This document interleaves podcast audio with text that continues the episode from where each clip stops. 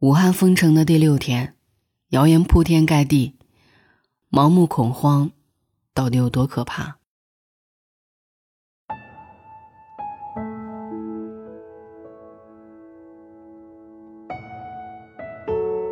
这个春节，不知道你是不是这样的状态？不断看关于武汉肺炎的新闻，不断转发疫情的图片和文章，无心做别的事情，紧张、焦虑。仿佛热锅上的蚂蚁，急得团团转。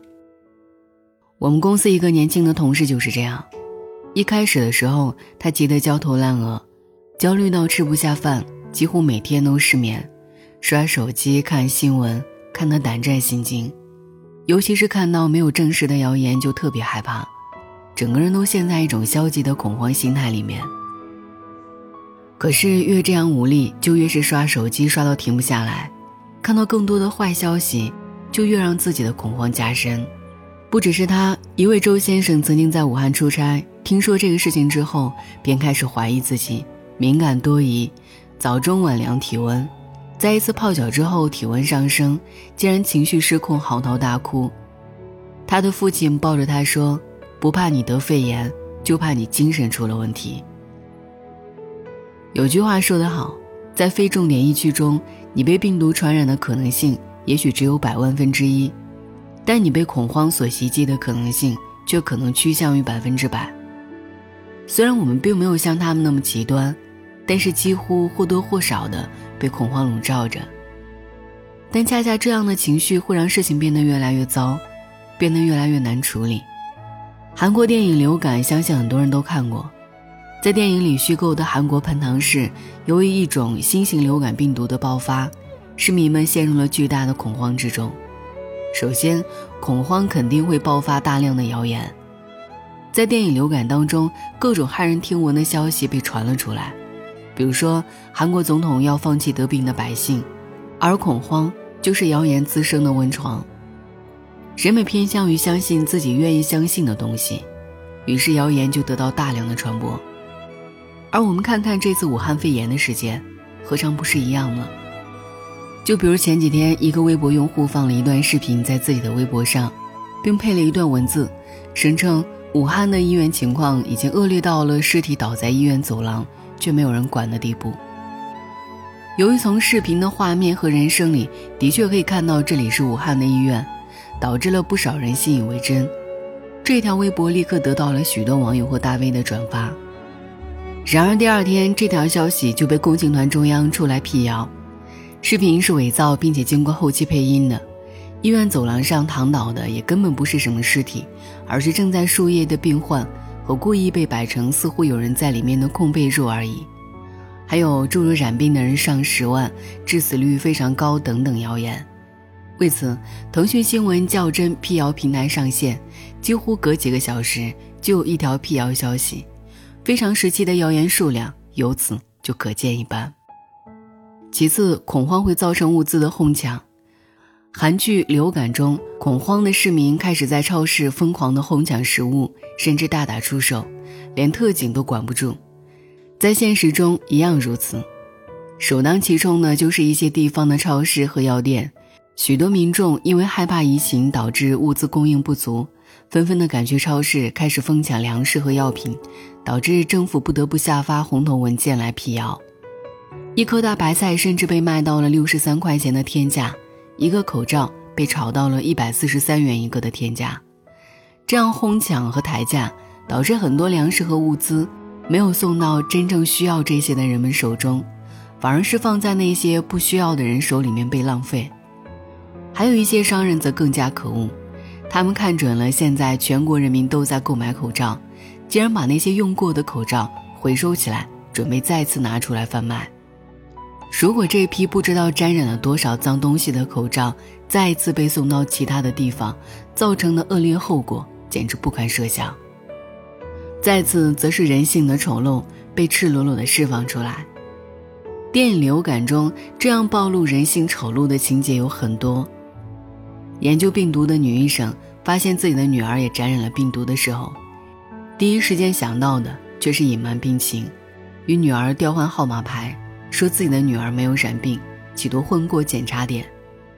在城市的边境，严阵以待的美国特派员，因为害怕病毒被带出城，甚至把枪口对准了平民，无论染没染病，一律射杀，造成了同胞之间的割裂和厮杀。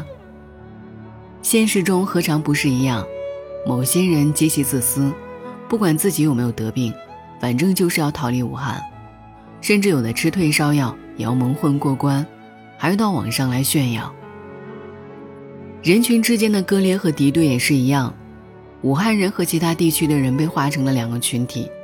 武汉人即使没有得病，也会因为坐高铁被骂，不被允许进入酒店，恶意牌照的车辆成了被众人围堵的目标，甚至还有大量的武汉人隐私信息都被人曝光，仿佛大家看到武汉人就像看到了过街老鼠一般。这样就造成了很多湖北人、武汉人一直在外流浪。自己的家乡回不去，而又没有地方接收他们，成为疫情下的流浪者。最后，比病毒更可怕的是，群体盲目的恐慌。电影《流感》当中，很多人本身是没有得病的，但是因为恐慌，因为害怕，不断逃窜，不断惹事儿，在群体的聚集中和那些真正的病患接触，染上了病。在这次武汉肺炎事件中，这样的情况也极其严重。武汉协和医院的一个医生说，有很多只是单纯的发烧感冒患者，症状很轻，但是他们怕得要死，纷纷聚集到医院，希望医院能够帮忙检查一下，以求心安。医院的人手和物资本来就不够，这些人聚集之后，造成大量的资源被浪费。然而，真正可怕的是，他们本来身体是没事儿的，但是却在聚集中、排队中和那些真正的病患接触，被染上了病。历史上有个很严重的群体踩踏事件，死亡人数有几百人，在拥挤的人群中，本来只是一个人出了一点问题，摔倒了，大叫一声，造成了群体的恐慌，大家不断的往前涌，不断逃窜，这样就造成了人踩人，无辜的人被踩死的情况。面对病毒，我们应该谨慎，但是不必恐慌，恐慌是比病毒本身更可怕的东西。一九一八年，西班牙爆发大流感，一开始事态并不严重，只要城市能够好好隔离，不要再让它传出去就行。但是当时的西班牙人民吓得魂飞魄散，恐慌情绪迅速蔓延，染病的人疯狂的逃窜，想要逃离病发城市，却又因为这样把病毒带到了世界各地，造成了更加恶劣的传播，最后导致病死的人数甚至超过了第一次世界大战。在这次事件中，我们应该冷静下来想一想，为什么国家和政府花这么大的力气不让人员流动，春节要好好在家，甚至不惜用封城的办法？因为对于冠状病毒最好的办法就是隔离，因为它没有特效药，唯一杀死它的办法就是隔离。只有当它不能再传播人了，就会失去生命力。那么有人就要问了。这次隔离和封城会要持续到什么时候？我能够告诉你的是，在最理想的情况下，我们只需要十四天，因为病毒最初的潜伏期就是十四天。等到所有的染病者都被发现、被隔离起来，那么我们就战胜病毒了。但是事情远远没有这么简单，因为整个社会都是流动的，再加上一些染病的人喜欢作死。或者在不自知的情况下到处乱跑，这样就大大造成了难度，所以这个时间会被大大拉长，持续一两个月都有可能。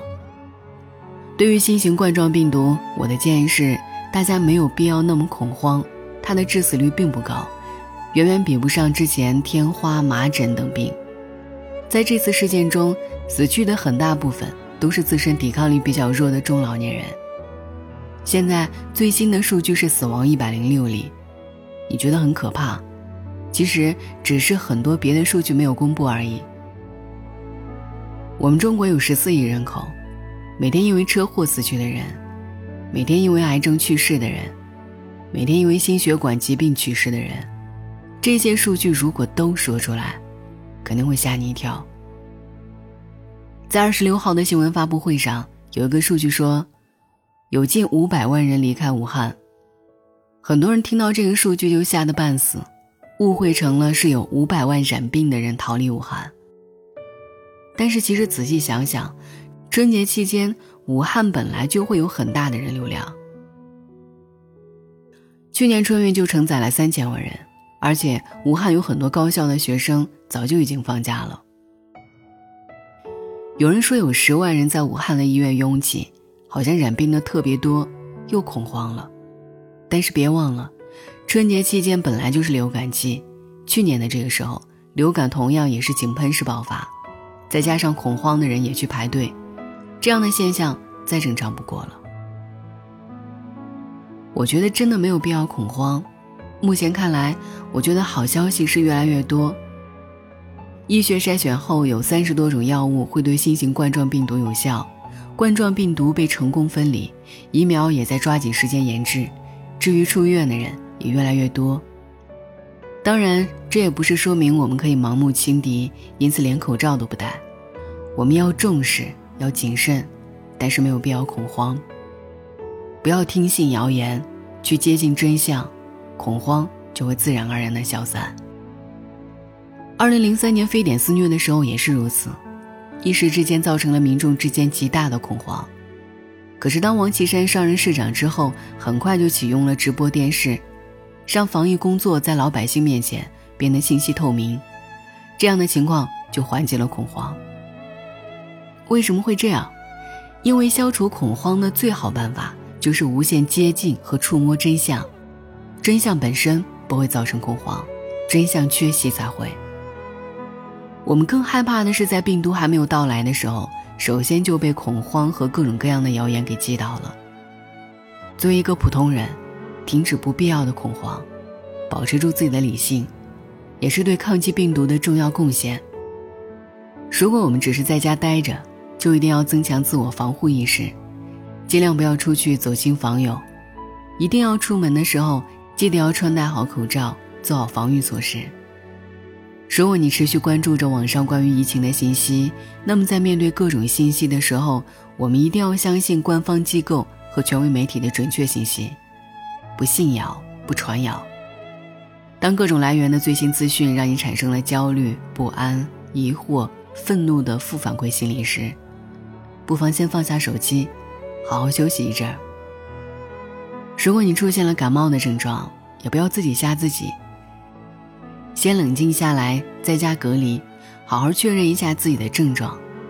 如果选择就医，也要冷静对待，安静的排队，不给本就已经超负荷运转的医生们添麻烦。这些事情表面上看起来很简单，但当你在身体力行的去做这些的时候，你就会发现。你并不是在被恐慌所裹挟着前进，而是在保护自己的同时，也为保护他人贡献着自己的力量。记住，病毒绝不是不可战胜，传染病早晚也会有结束的一天。最后，祝大家都要健健康康的，我们一定会尽快战胜病毒。